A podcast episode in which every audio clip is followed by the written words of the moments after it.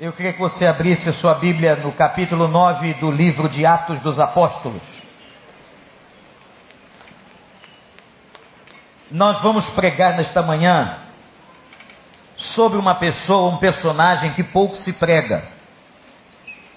Você vai achar estranho, mas não, preste atenção no que eu vou dizer.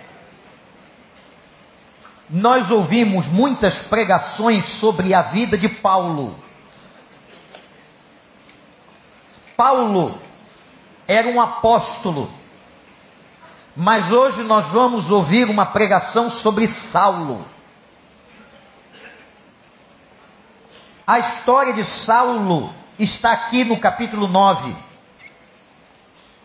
E ela pode nos ensinar coisas profundas, gente. E diz a palavra: Enquanto isso, Saulo ainda respirava ameaças da morte contra os discípulos do Senhor.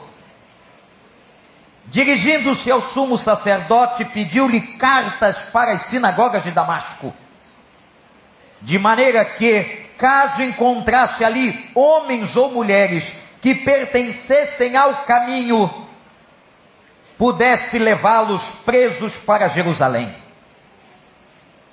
Em sua viagem, quando se aproximava de Damasco, de repente brilhou ao seu redor uma luz vinda do céu. Ele caiu por terra, ouviu uma voz que lhe dizia: Saulo, Saulo, por que você me persegue? Saulo perguntou: Quem és tu, Senhor? Ele respondeu: eu sou a Jesus, eu sou Jesus a quem você persegue. Eu sou Jesus a quem você persegue. Levante-se, entre na cidade e alguém lhe dirá o que você deve fazer. Os homens que viajavam com Saulo pararam emudecidos, ouviram a voz, mas não viram ninguém. Saulo levantou-se do chão e, abrindo os olhos, não conseguia ver nada. E os homens o levaram pela mão até Damasco. Por três dias ele esteve cego, não comeu nem bebeu. Em Damasco havia um discípulo chamado Ananias, e o Senhor chamou numa visão: Ananias. Eis-me aqui, Senhor, respondeu ele. O Senhor lhe disse: Vá à casa de Judas, na rua chamada direita, e pergunte por um homem de Tarso chamado Saulo, ele está orando. Numa visão, vi um homem chamado Ananias chegar e impor-lhe as mãos para que voltasse a ver. Respondeu, respondeu Ananias, Senhor, eu tenho ouvido muita coisa a respeito desse homem, de todo o mal que ele tem feito aos teus santos em Jerusalém. Ele chegou aqui com autorização dos chefes dos sacerdotes para prender todos os que invocavam o teu nome, ou que invocam o teu nome. Mas o Senhor disse a Ananias: Vá, este homem é meu instrumento escolhido para levar o meu nome perante os gentios e seus reis e perante o povo de Israel. Mostrarei a ele o quanto deve sofrer pelo meu nome. Então Ananias foi, entrou na casa e pôs as mãos sobre Saulo e disse: Irmão Saulo, o Senhor Jesus que lhe apareceu no caminho por onde você vinha, enviou-me para que você volte a ver e seja cheio do Espírito Santo. Imediatamente, algo como escamas caiu dos olhos de Saulo e ele passou a ver novamente. Levantando-se, foi batizado. Que o Espírito Santo nos abençoe. O texto todo falando de Saulo de Tarso. Saulo era um homem importante. Saulo era crente. Preste atenção. Ele cria em Deus. Ele era zeloso da lei, fariseu. A classe farisaica era uma classe de estudos, de teologia, de zelo pelas coisas do templo. Saulo era crente em Deus, mas não era convertido a Cristo. Que coisa estranha de ouvir. Mas eu vou repetir aqui para você entender. É possível uma pessoa ser crente em Deus e não ser convertida a Cristo.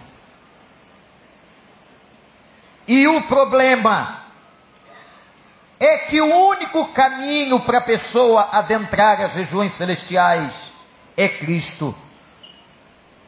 Eu sou o caminho, a verdade e a vida. Ninguém vem ao Pai se não for por mim.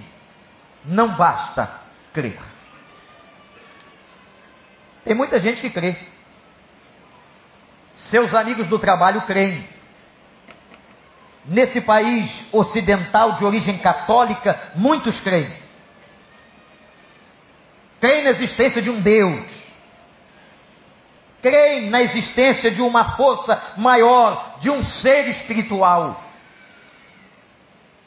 mas não são convertidos. E Saulo de Tarso, irmãos,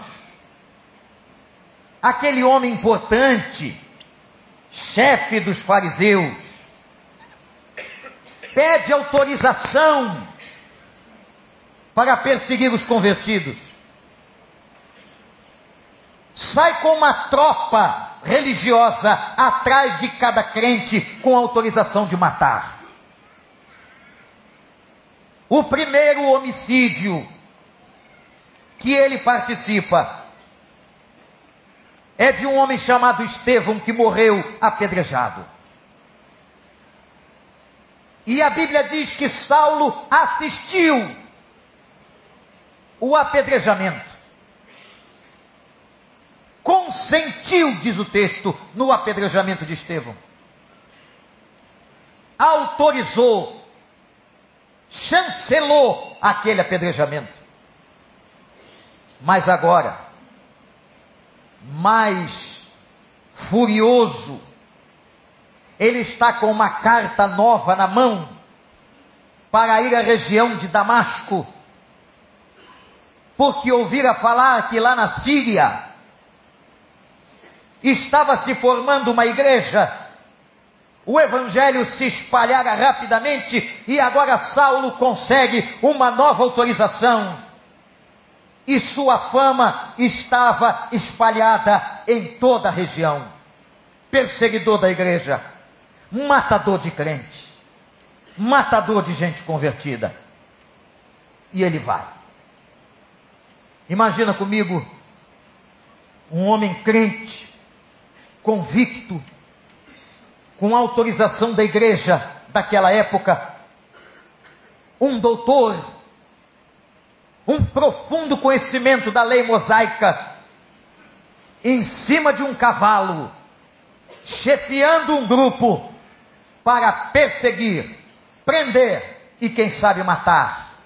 Diz o texto que a autorização é para que levasse presos até Jerusalém todos os convertidos. Quem que segura um homem desse?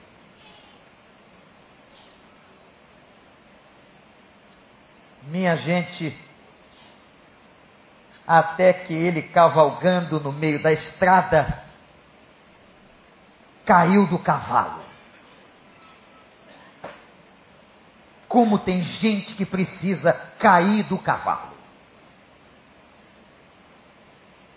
no alto da sua arrogância, da sua imponência, da sua vaidade, das suas convicções.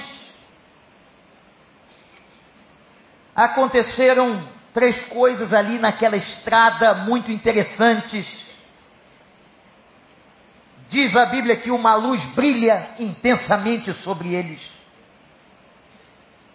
Imagina você estar andando e uma luz tremenda, sobrenatural, além da luz da natureza, incidindo sobre você e sobre os seus soldados.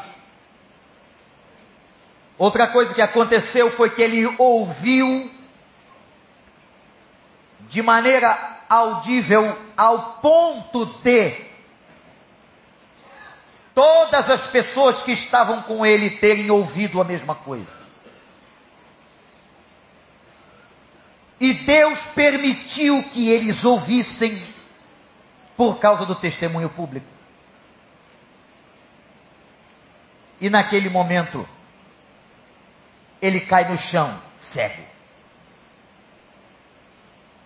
Deus mudou a agenda de Saulo.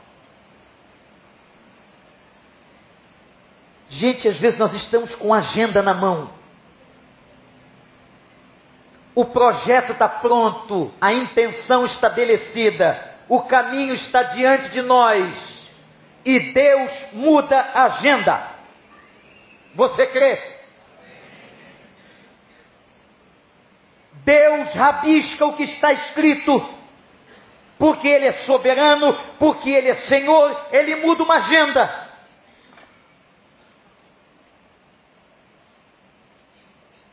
Há menos de três meses atrás, o pastor Ricardo, que acabou de orar, não sabia que dia 18 embarcaria para a Rússia. Deus mudou a agenda dele.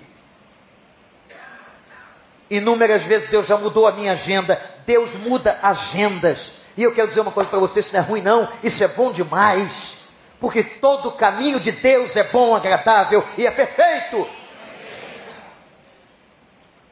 Deus mudou a agenda de Saulo. Eu quero dizer com isso, meu, meu irmão, minha irmã, minha igreja, coloca a tua agenda, coloca o teu passo, coloca o teu futuro, coloca os teus caminhos nas mãos dele, confia nele, entrega a ele e o mais ele vai fazer. Quando Saulo cai do cavalo, se machuca. Tem alguém que cai do cavalo não vai se machucar? A Bíblia não diz onde machucou, mas deve ter doído. Toda vez que Deus quer fazer alguma coisa nova com a gente, toda vez que Ele muda a agenda, toda vez que Ele vai mudar alguma coisa na essência, uma cirurgia, uma operação, isso dói. Tira você do seu estado de conforto, de direção. O plano estava tudo certinho. As pessoas que têm toque sofrem mais ainda. Toque é transtorno obsessivo compulsivo.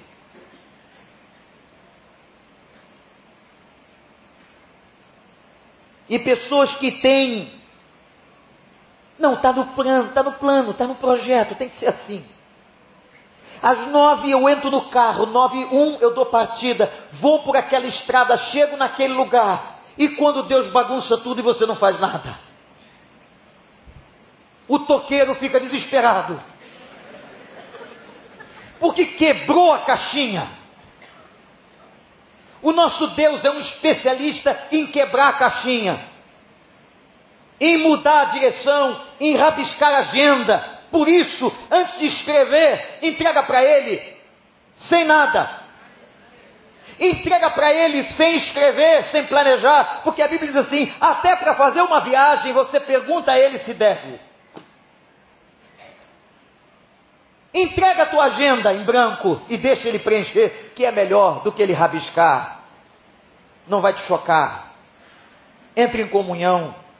Busca o Senhor. Isso não é fácil. O que eu estou dizendo aqui não é fácil, não. O que eu estou dizendo aqui requer muita oração, jejum, clamor, persistência, rosto na palavra, buscando a palavra, buscando a vontade de Deus, buscando a direção, mas é maravilhoso quando a gente sabe que Deus tem a nossa agenda na mão dele.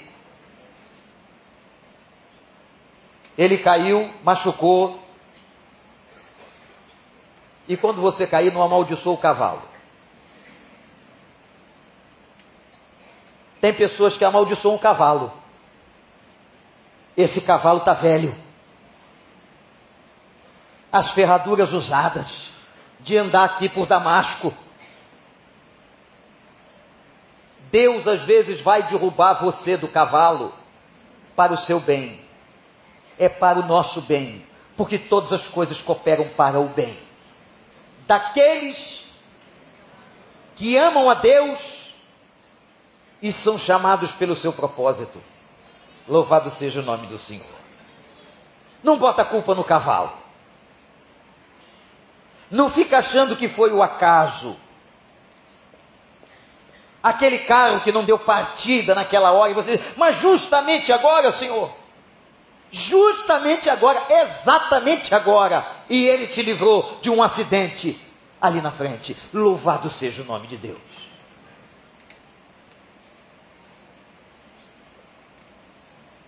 Esses dias encontrei uma senhora, e olha que isso já passou bastante tempo, e disse: Pastor, o senhor se lembra daquele acidente com o um avião da TAM em Congonhas, São Paulo? Eu falei: Lembro. Era uma terça-feira, nós estávamos numa reunião de equipe de pastores da igreja, lá no templo antigo, perto das seis horas da tarde. Eu me lembro quando a notícia chegou de que aquele avião da TAM se chocou contra a parede de um edifício e houve um grande incêndio. Ela disse: Pois é, eu estaria dentro do voo. E eu fiquei com muita raiva porque peguei um engarrafamento na entrada de Congonhas. E eu não consegui chegar. E quando cheguei ali exatamente, a moça do check-in disse assim: o avião fechou a porta, a senhora não pode entrar. Isso foi inclusive aqui, ele bateu lá. Ou de Brasília. Não me lembro mais de onde saiu, mas foi onde saiu. A mulher ia entrar de onde saiu, ela disse: Eu estava para ir naquele voo. E eu não entrei no avião. Eu falei: É por isso que a senhora se lembra até hoje. Por causa do livramento que Deus lhe deu. E na hora a senhora não, não compreendeu, Deus pegou sua agenda, rasgou o papel, rabiscou tudo e disse assim: Essa aqui, eu não sei por que razão, eu quero que viva mais. Por alguma razão. O nome disso é soberania de Deus. Confie na soberania de Deus. Confie no Deus que vai, às vezes, jogar você, derruba você do cavalo, muda a agenda toda. Mas quando isso acontece, gente, a luz começa a brilhar. Quando Deus age, você crê nisso, a luz começa a brilhar, Deus começa a falar, Deus começa a mexer na visão. E às vezes ele cega. Que coisa estranha. Saulo ficou cego. Às vezes Deus tem que cegar a gente para que não vejamos alguma coisa e comecemos a ver outra. Talvez Deus tenha que chegar a você para que você não enxergue mais este caminho. E ele sussurre, revele, faça a luz brilhar, dizendo para você assim: Eu tenho um caminho novo para a sua vida. Eu tenho vinho novo para a sua vida. Eu tenho uma surpresa para você. E tudo que eu tenho para você é coisa grande e firme que você não sabe, mas é bênção do céu. Recebe aí? Amém. Quando ele está cego, cai do cavalo, estarrecido, cadê o, o doutor Saulo? Cadê aquele especialista, conhecedor? Não era ninguém, um homem no chão cego, humilhado. O homem que conduzia agora tem que ser conduzido. Porque era cego de primeira viagem, nem experiência como cego tinha. Porque um cego experiente vai com a sua bengala e consegue chegar em muitos lugares. Mas Paulo não sabia. Saulo não sabia o que fazer. O Espírito lhe revela uma coisa interessante. Saulo, você vai falar com um homem chamado Ananias. E você vai entrar numa rua e deu o endereço. Olha que interessante. Deus deu o endereço. Eu quero dizer para você, meu irmão, que ele tem tanto cuidado de você que ele dá o um endereço. ele diz para onde você tem que ir, qual é o endereço. E o endereço está na Bíblia, está no texto. Saulo vai para a rua chamada direita. O endereço era esse. E chegando na rua chamada direita, diferente do que hoje, ele ia saber, ia perguntar: onde é a casa do tal Ananias? E Saulo vai. E quando Deus faz a obra, gente, Deus faz obra completa, não é? O que, que Deus fez? Foi lá falar com Ananias. Deus prepara as duas pontas. Preste atenção. Quando é de Deus, a coisa fecha. Quando é de Deus, a coisa é perfeita. Ele dá o endereço e vai falar com a pessoa. E Ananias disse assim ao Senhor: Senhor, eu tenho que. Esse Ananias era muito crente, convertido. Senhor, eu tenho mesmo que pregar para esse Saulo. Senhor, esse cara não vale nada. Está no texto não. É só uma contextualização da palavra. Esse cara mata matador de crente. A fama dele corre por aí. Ele é mau. Matou Estevão, consentiu na morte, tem projeto, está com carta. Está todo mundo sabendo. O senhor quer que eu vá a ele? A vontade de Ananias, sabe qual era? Pregar nada para ele pedir juízo sobre a cabeça dele, pedir que Deus o fulminasse pelos assassinatos e por tudo que ele havia feito. Aí Deus diz assim: Ananias, faz o que eu estou mandando, porque eu tenho um projeto na vida desse cara. Ele é vaso escolhido, e eu quero dizer para você que está aqui, que o nosso Deus que não faz acepção de pessoas, não escolheu só Saulo, não. Eu quero dizer para você que está aqui hoje e que veio aqui hoje de manhã, que você é vaso escolhido de Deus. Você crê nisso, glorifica o Senhor. Você é um vaso escolhido. Eu não sei como ele te derrubou do cavalo, eu não sei como ele fala com você, eu não sei se a luz apareceu, se você ouviu a voz, eu sei o seguinte: você é vaso escolhido e ele tem projeto para a sua vida. Você não pode deixar desanimar, abater, sofrer, desistir. Não! Olha para frente, olha para o alto e diz o seguinte: Deus tem projeto para a minha vida. Ninguém vai pagar isso, gente. Ninguém vai pagar isso. Com todo respeito, nem a polícia, nem o caminhoneiro, nem a televisão, nem o político, nem o governador, nem o pastor, ninguém vai pagar o que Deus tem para fazer na sua vida. Ninguém vai pagar. Porque a nossa vida e a nossa história, elas não estão nas mãos dos homens a nossa vida e a nossa história, a gente pode até cair do cavalo, mas quem derruba a gente do cavalo é o Senhor dos Exércitos. É só Ele, e Ele só derruba a gente do cavalo para fazer alguma coisa melhor, mais consistente, mais abençoadora, mais maravilhosa em você, na tua vida, na tua história. Eu creio nisso. E aí Saulo foi cego. Qual era o endereço? Qual era o endereço? Caminho de Damasco. Estrada. Vai para a rua chamada direita. O que que essa rua, o que que esse lugar ensinou a Saulo? O que que esse momento ensina quando a gente cai do cavalo? Saulo começou a aprender uma coisa difícil, chamada dependência de Deus. É fácil dizer, difícil praticar. A submissão e a dependência do Senhor.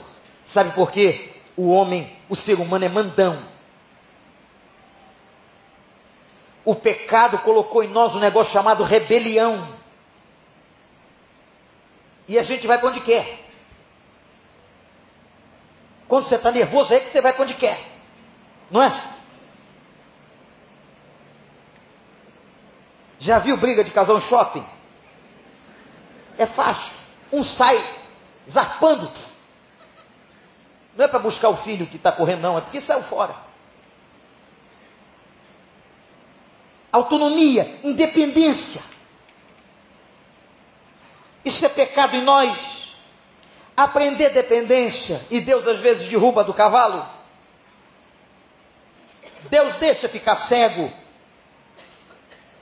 para que você reveja seus valores, quebre seu orgulho. A primeira lição na rua chamada direita. Saulo, aprenda a depender de mim, porque agora deu conhecimento, tua chefia, tua liderança, tua sapiência no Velho Testamento não adiantam de nada, tu está cego. Aprenda a depender. Gente, aprender a dependência é um ato de humilhação. Eu não posso, ninguém pode entender uma pessoa convertida que não se humilha. Uma pessoa convertida que nunca assume o seu erro. O erro, a culpa é sempre do cavalo.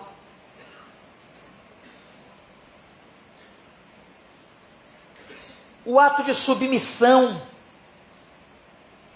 o ato de aprender a obedecer, a depender, a ser conduzido. Às vezes Deus coloca a gente em lugares estratégicos.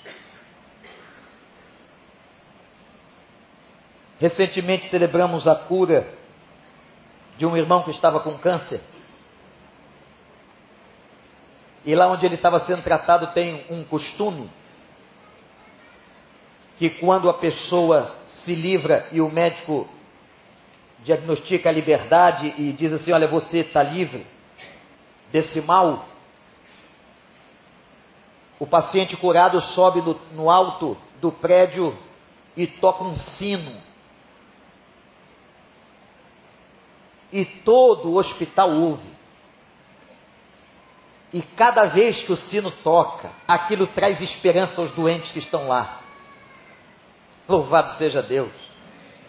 Que esse irmão, por quem muito oramos, desenganado pelos médicos, tocou o sino há duas semanas atrás.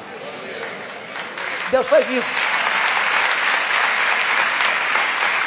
Deus muda a agenda, Deus muda o diagnóstico, Deus muda a perspectiva, Deus muda o caminho, Deus derruba do cavalo, Deus tira o orgulho, Deus quebra a vaidade, Deus faz o que Ele quer.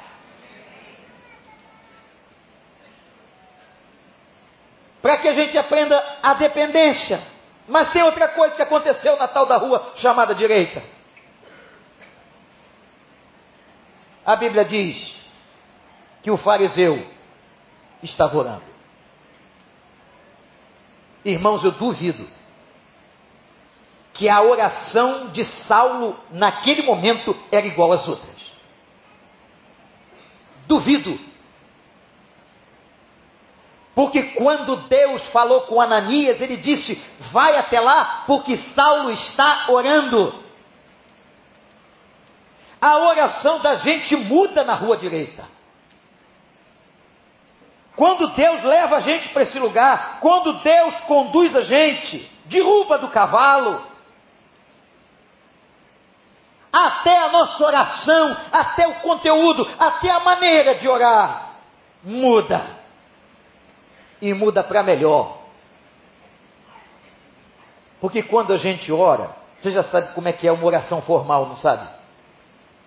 Claro que sabe. Porque se eu orar publicamente, se eu chamar uma pessoa a orar publicamente, ela faz uma oração com as palavras dela, mas é a mesma oração. Eu te louvo, Senhor, eu te agradeço por alguma coisa. Engrandeço a Deus num minuto, parto para a petição. Na hora da petição, mudamos a voz, como se acuássemos Deus na parede, está ouvindo? Preciso do Senhor e da tua intervenção. E Deus fica muito ameaçado, com medo, responde. Você sabia que Deus tem um medo danado de você? Das suas ameaças, então, hum, se o senhor não fizer isso, eu vou deixar de servir o senhor na igreja. Judas fez isso. E tem um texto de Atos que diz assim: que outro ocupe o seu lugar. Você não quer servir, não? Está perdendo o privilégio. Outro vai ocupar o seu lugar. Senhor, se o senhor não fizer o que eu quero, eu paro de dizimar. Hum. Se ele quiser te tirar saúde, tu não levanta amanhã. Vai ficar em casa. Lembra quando o tal do mosquito que vai voltar a qualquer hora aí? Derrubava pessoas. Valentões. Homens grandes, musculosos, atléticos. Na cama. que foi? Um mosquito. Só me deu uma picada. Foi suficiente. Você viu? Não. Não vi, veio por trás, pequeno. Muito pequeno, pastor. E quando tem mosquito no quarto? E você localiza? Ó oh, Deus. Fica você caçando. Igual um louco. Se entrasse um de nós lá, diria o que de você? Um pedaço de pano, um chinelo. Que não pode botar baigão dentro do quarto. Ou tem medo de matar o cachorro. E você fica lá, um mosquito derruba. Não faz ameaça para Deus, não. Que Deus não está nem aí com a sua ameaça. Submeta-se ao Senhor e ore. Agora, quando a gente está na rua chamada direita, a gente ora diferente. Senhor é aquela oração davídica. Eu não valho nada. Senhor, sou pecador. Senhor, eu errei. Senhor, eu estou sentindo dor nos ossos. Senhor, tua mão pesa sobre mim dia e noite. Senhor, tenha misericórdia. Senhor, vem o meu auxílio. Vem no meu socorro. É assim a oração de um homem rasgado. De um homem cego. Ou você acha que Saulo estava fazendo alguma bravata naquele momento? Deus sabia da oração. Que coisa linda! Deus sabe de todas as orações. Nunca pense que Ele não está te ouvindo. Nunca imagine que Deus não sabe. Deus conhece, sabe todo o conteúdo da sua oração. Porque o versículo 11 diz assim: E Deus sabia que Saulo orava. E por três dias, Saulo não comeu. Mas vejam o trabalho de Deus com ele. Você acha que Ananias chegou logo de tarde? Ele ficou cego de manhã, meio-dia. Ananias apareceu às duas? Nada disso. Eu tenho uma outra coisa para ensinar ele na rua chamada direita. Eu vou ensinar ele a esperar. Gente poderosa não quer esperar. Já viu isso? Tem que ser tudo na hora pobre da secretária de um homem poderoso. Tem que fazer agora. Tem que obedecer minha ordem. Nós não gostamos de esperar. E nesse mundo de ansiedade, em que a ansiedade cresce, em que há um mal que alcança o emocional das pessoas, nós não queremos esperar. Esperar nada disso. E Deus fez Saulo esperar. Quem sabe você está aqui hoje tendo que esperar. E eu não posso dizer para você, olha, acabo de receber uma revelação que hoje. Não posso fazer isso com você, sabe por quê? Eu não estou recebendo nada agora. Eu estou transmitindo a mensagem que o Espírito Santo está mandando transmitir. É Ele que trata com você, Ele que tem a tua agenda, Ele que sabe a hora certa. E Ele vai intervir na hora certa. A hora de Deus é a melhor. Espera aí, Saulo. E ele ficou cego, orando, jejuando. E tinha um negócio que deu nele, nos olhos dele, uma doença oftalmológica que fez o olho dele ficar cheio de escama remelenta. E eu imagino que o peso daquilo, a ranhura, o cisco, incomodando Saulo, e a única coisa que ele podia fazer era acreditar na palavra do caminho de Damasco. Vai para a rua chamada direita, eu vou tratar com você lá, mas me espera lá.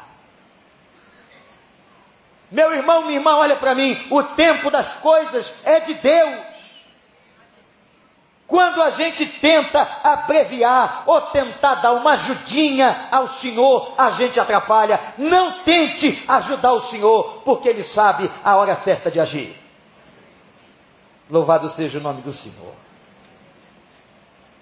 Fica quieto aí, Sal. Segura a tua ansiedade. E aí aparece o desconhecido Ananias. Ninguém sabia quem era. E é impressionante, irmãos, que Deus usa gente assim. Paulo era crente, Ananias era convertido. Ananias é você, eu, eu é você. Aquele homem simples da rua chamada direita. Eu quero dizer para o irmão, para a irmã, que Deus quer te usar. Deus quer te usar muito.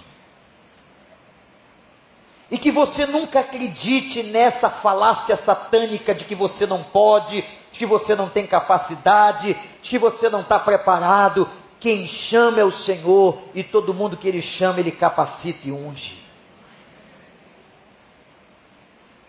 É você, Ananias. É você. E quando Ananias chegou, interessante a obediência. Eu gosto dos detalhes. Porque esse Ananias tinha questionado a Deus por causa do matador de crente. Senhor, ele é matador de crente. Ananias, vai. Vai porque ele está orando. Obedece, vai lá. Quando Ananias chegou, está na Bíblia, ele chama Saulo de irmão.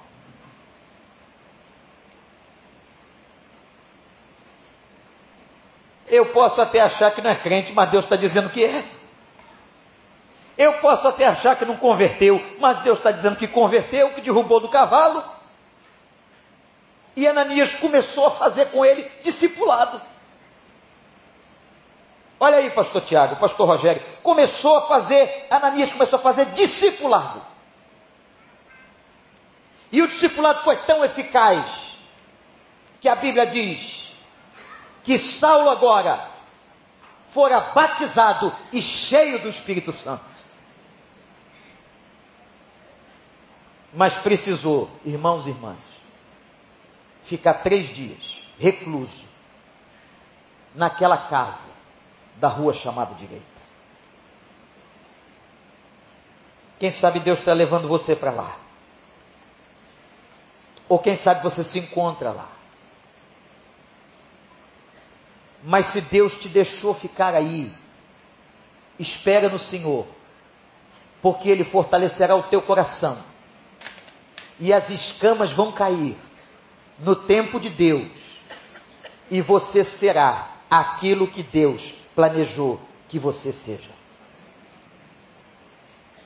É na rua chamada direita, mas tem que derrubar do cavalo. Deus às vezes tem que deixar humilhar. E naquele momento, imagino eu que Saulo reviu tudo que era conceito. A gente tem tantos conceitos e preconceitos estabelecidos. A gente sabe tudo, parece doutor, nós somos doutores em tudo. Nós somos doutores na lei, nós somos doutores na Bíblia, nós somos doutores em comportamento humano, nós somos um bando de doutores. Mas naquele momento, na rua chamada direita, Saulo reviu e entendeu que ele nada sabia. Ele precisava, e olha que ironia, de um discípulo que ele queria matar, que ele estava com autorização para matar. Ele precisava de um discípulo desse, chamado Ananias. para ir até onde ele estava. Quando chegou lá, as escamas caíram. Gente, vamos orar. Vamos clamar para que Deus retire dos nossos olhos toda escama tudo que atrapalha a tua visão para ver o caminho de Deus, para ver a direção de Deus no teu negócio, na tua casa, seja onde for, que o Espírito Santo tire todas as escamas dos teus olhos. Que o Espírito Santo venha com uma unção a mais. Que ter o Espírito já é ser ungido, mas ser cheio dele é ter algo a mais. E o que Paulo dizia depois, já convertido nas suas cartas, que vocês tanto conhecem, ele dizia: enchei-vos desse espírito. Mas para chegar a Paulo, tem que passar pela experiência de Saulo na rua chamada direita. Se tornou o principal missionário, apóstolo dos gentios. Estamos aqui hoje? Vamos agradecer a Deus o ministério de Paulo, que se converteu quando caiu do cavalo. Paulo está no céu. Paulo não imagina não sonhava, não imaginava que a primeira igreja batista do Recreio, nesse dia de junho de 2018, falaria da sua conversão. Deus faz coisas grandes e ocultas que nós não sabemos. Você também é vaso escolhido. Você foi chamado e se Deus está te levando para a rua chamada direita, vai. Porque lá, no jejum e na oração, no aprendizado da submissão, Deus vai tirar escamas e vai te tornar repleto do seu espírito. Você pode ficar de joelhos. Se não puder, fique sentado.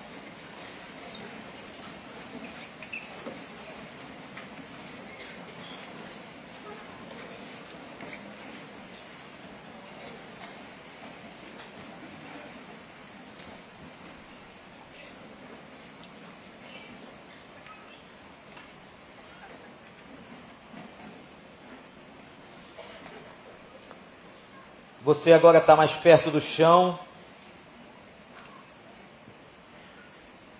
Como no dia que Deus derrubou Saulo do cavalo. Deus quer nos levar ao pó. Para que Ele possa agir. Talvez, meu irmão, minha irmã,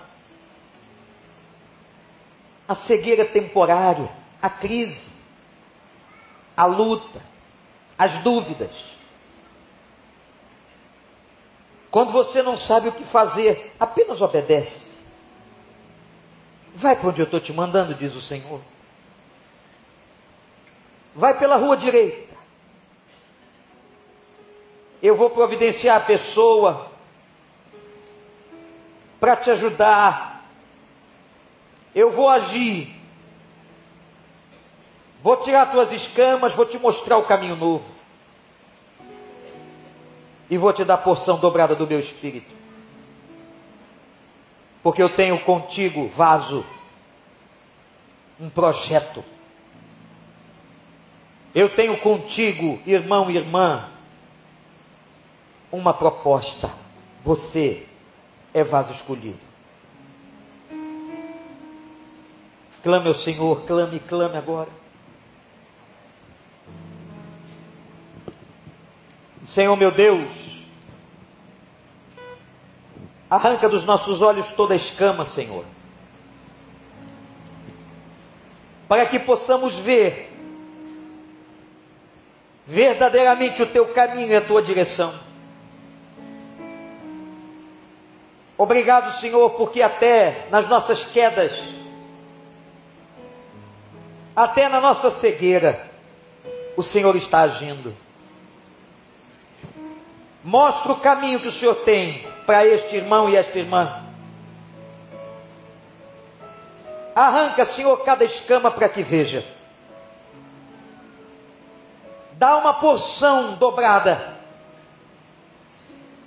E que cada um saia daqui hoje na certeza de que é um vaso escolhido.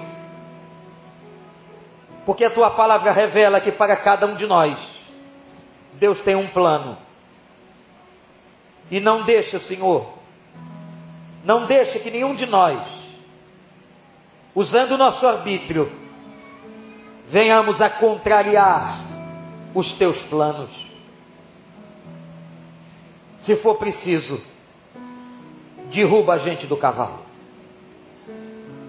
Ó oh Deus, obrigado por esse zelo. Obrigado por esse amor. Pela tua misericórdia. Que até quando a gente se machuca, o Senhor está perto. O Senhor questiona. O Senhor fala.